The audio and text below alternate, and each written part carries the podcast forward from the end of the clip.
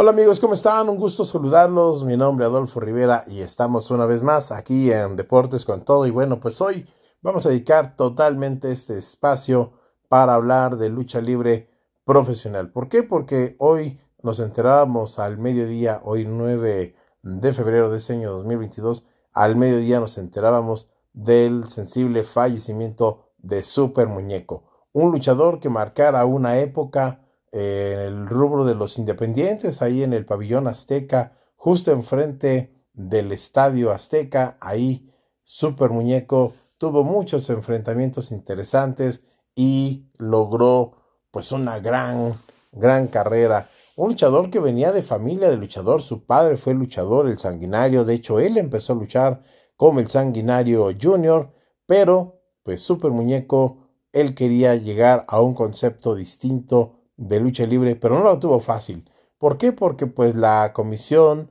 las mismas empresas, los mismos compañeros luchadores, pues no veían bien que un luchador se vistiera de payaso y que hiciera movimientos, pues como hacía característicos al mover la cabeza el super muñeco. ¿Qué es lo que pasó? Pues bueno, que tenía que luchar contra corriente, imponer un estilo distinto y afortunadamente para él marcó la época marcó la diferencia, fue el ícono de la lucha libre de fantasía y después, junto con otros dos luchadores, llegaron a formar ese famoso trío fantasía. Super Muñeco, Super Ratón y Super Pinocho hicieron historia y marcaron una época dentro de la lucha libre profesional y por supuesto pues siempre recordaremos a Super Muñeco. Una de las últimas máscaras que ganara Super Muñeco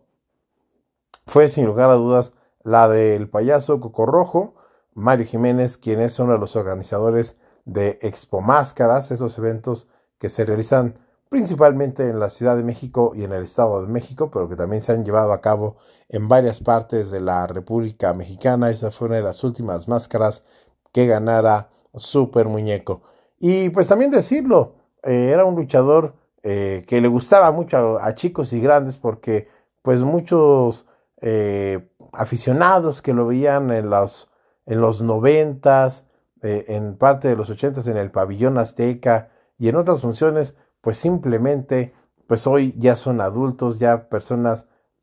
pues que ya tienen hijos y pues seguramente le inculcaron a sus hijos el, el personaje de super muñeco y la verdad, pues bueno, se le va a extrañar a este gran luchador y hoy en el programa en Deportes con todo damos cuenta, de hecho platicábamos con Rafael Maya, con Murder Clown y pues comentaban anécdotas y siempre tenía algo, cuidar a los aficionados, respetarlos y hacer que la lucha libre siguiera viva. Eso, eso era algo que le gustaba a Super Muñeco, que en cada función pues siempre salía regalando dulces para los niños y pues los niños siempre estaban emocionados al ver a su ídolo y obviamente pues con este plus que era regalarles dulces, pues la verdad, Super Muñeco se adelantó esta tarde. Y hace pues no más de dos horas corrió la noticia de la muerte de Arturo Rivera, el rudo, como se le conocía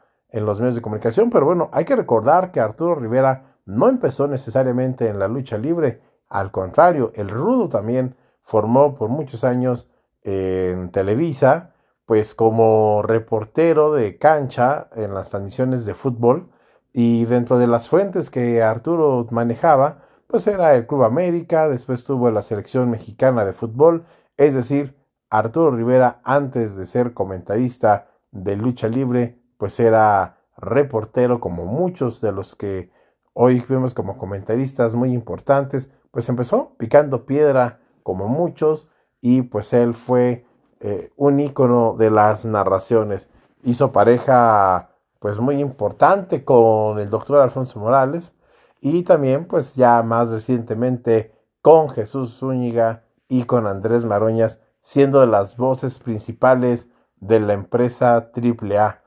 Un luchador que, como él mismo lo dijo Arturo Rivera, eh, él, él logró eh, pues arreglar las cosas, diferencias, porque era sabido por muchos que el Rudo había tenido diferencias con algunos luchadores Y bueno, pues él mencionó que solamente le faltó arreglar diferencias con el Hijo del Santo, que logró pues arreglar diferencias con Elia Park, palabras del mismo Rudo Rivera, y pues bueno, simple y sencillamente, pues marcó una época, marcó un ritmo, a mucha gente no le gustaba porque había quien decía que era mucho, mucho vacile lo que hacía el Rudo en las narraciones, pero al final pues marcó un estilo que a mucha gente le gustó y eso fue lo cual pues lo llevó a estar ahí tantos años narrando en la televisión mexicana lucha libre profesional y por eso fue que más la gente lo llegó a identificar a el Rudo Rivera. Pero también hay que recordar que bueno, él hacía secciones deportivas en, en Matutino Express, lo que hoy se conoce como Expreso de la Mañana, conducía junto a Pepe Segarra y Alejandro Cervantes en Grupo Espacio Deportivo de la Tarde, pero el Rudo siempre fue un hombre de deportes y pues bueno, muy vacilador, muy dicharachero. A mí me tocó convivir con él, eh, pues cuando yo trabajaba para la empresa mexicana de lucha libre, para el Consejo, llevando luchadores principalmente al Canal 4, antes de que fuera a Foro TV, eh, pues yo llevaba luchadores del Consejo eh, para programas de la barra matutina de ese canal y pues en ocasiones los conductores pues tenían al doctor Morales, tenían al Rudo Rivera y participaban en las entrevistas que se le hacían a los luchadores y obviamente pues ahí saludábamos a Arturo. Y pues bueno, simplemente pues es una tristeza que la lucha libre hoy perdió a un gran luchador como fue Super Muñeco. Y a un comentarista pues sí, polémico, controvertido como era el Rudo Rivera, pero al final un comunicador más parte y pues muy pronto eh, esperemos que sus familiares encuentren resignación, encuentren consuelo y que por supuesto ahí quedará el legado del Rudo Rivera, aficionado del Atlante, aficionado a la lucha libre y por supuesto pues esperemos que muy pronto volvamos a escuchar su voz. Eso es todo por hoy. Gracias, seguimos en contacto y hasta la próxima.